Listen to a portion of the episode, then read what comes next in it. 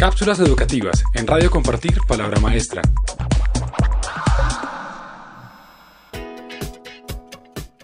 Diez cualidades del líder educativo en una institución formativa. El liderazgo educativo resulta clave para el éxito de las instituciones escolares. Esto si se considera como la competencia que conlleva la organización dentro de un colegio, el buen desarrollo del proyecto y la organización y gestión de todos los recursos implicados en su implementación. Dado que el orden jerárquico es insuficiente para el buen desarrollo de las actividades y acciones, es obvio que el líder debe tener una serie de cualidades que permitan la consecución y el éxito de las medidas y objetivos puestos en marcha. Hoy te contaremos 10 cualidades que tiene un líder educativo. Primero, tener perspectiva. Un líder de un centro educativo debe tener perspectiva y ampliar su visión, adaptando así el proyecto educativo a los tiempos actuales.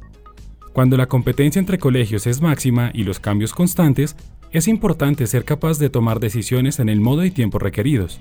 Segunda, gestionar los recursos humanos. El líder educativo debe ser capaz de coordinar al personal que trabaja en el plantel educativo para conseguir así los objetivos fijados. Tercero, fomentar la implementación de familias e instituciones. Un buen líder educativo vincula a las familias en el funcionamiento del colegio y en la realización de actividades para conseguir una formación de calidad e integral. Asimismo, debe ser capaz de establecer una colaboración dinámica con aquellas instituciones que favorezcan el desarrollo de valores y conocimientos que mejoren el desarrollo escolar. Cuarto, evaluar. El líder debe realizar evaluaciones periódicas con el fin de comprobar que el funcionamiento de la institución educativa sea el correcto. Quinto, Pensamiento positivo. Las ideas negativas pueden ser una enorme fuente de problemas en el ámbito escolar. Es necesario ser capaz de vencer el desánimo y afrontar las acciones con optimismo. Sexto, ser perseverante.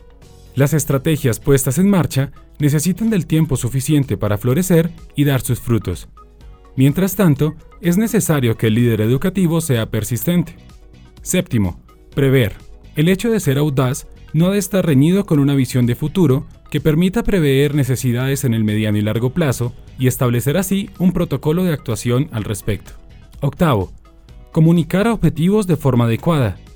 Es importante que todo el equipo de trabajo esté perfectamente informado de las metas a conseguir en un ambiente organizacional de confianza y optimismo. Noveno, tomar decisiones eficaces. Tras escuchar opiniones y aportaciones de los actores implicados en todo el proceso, el líder será quien debe decidir el rumbo en la última instancia. Décimo, fomentar la mejora continua. Por más acciones que se lleven para promocionar una escuela, la excelencia siempre será el fin último de la institución en todas sus actividades.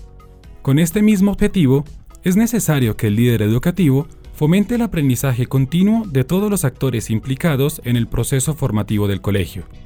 Es evidente que el liderazgo en educación es primordial.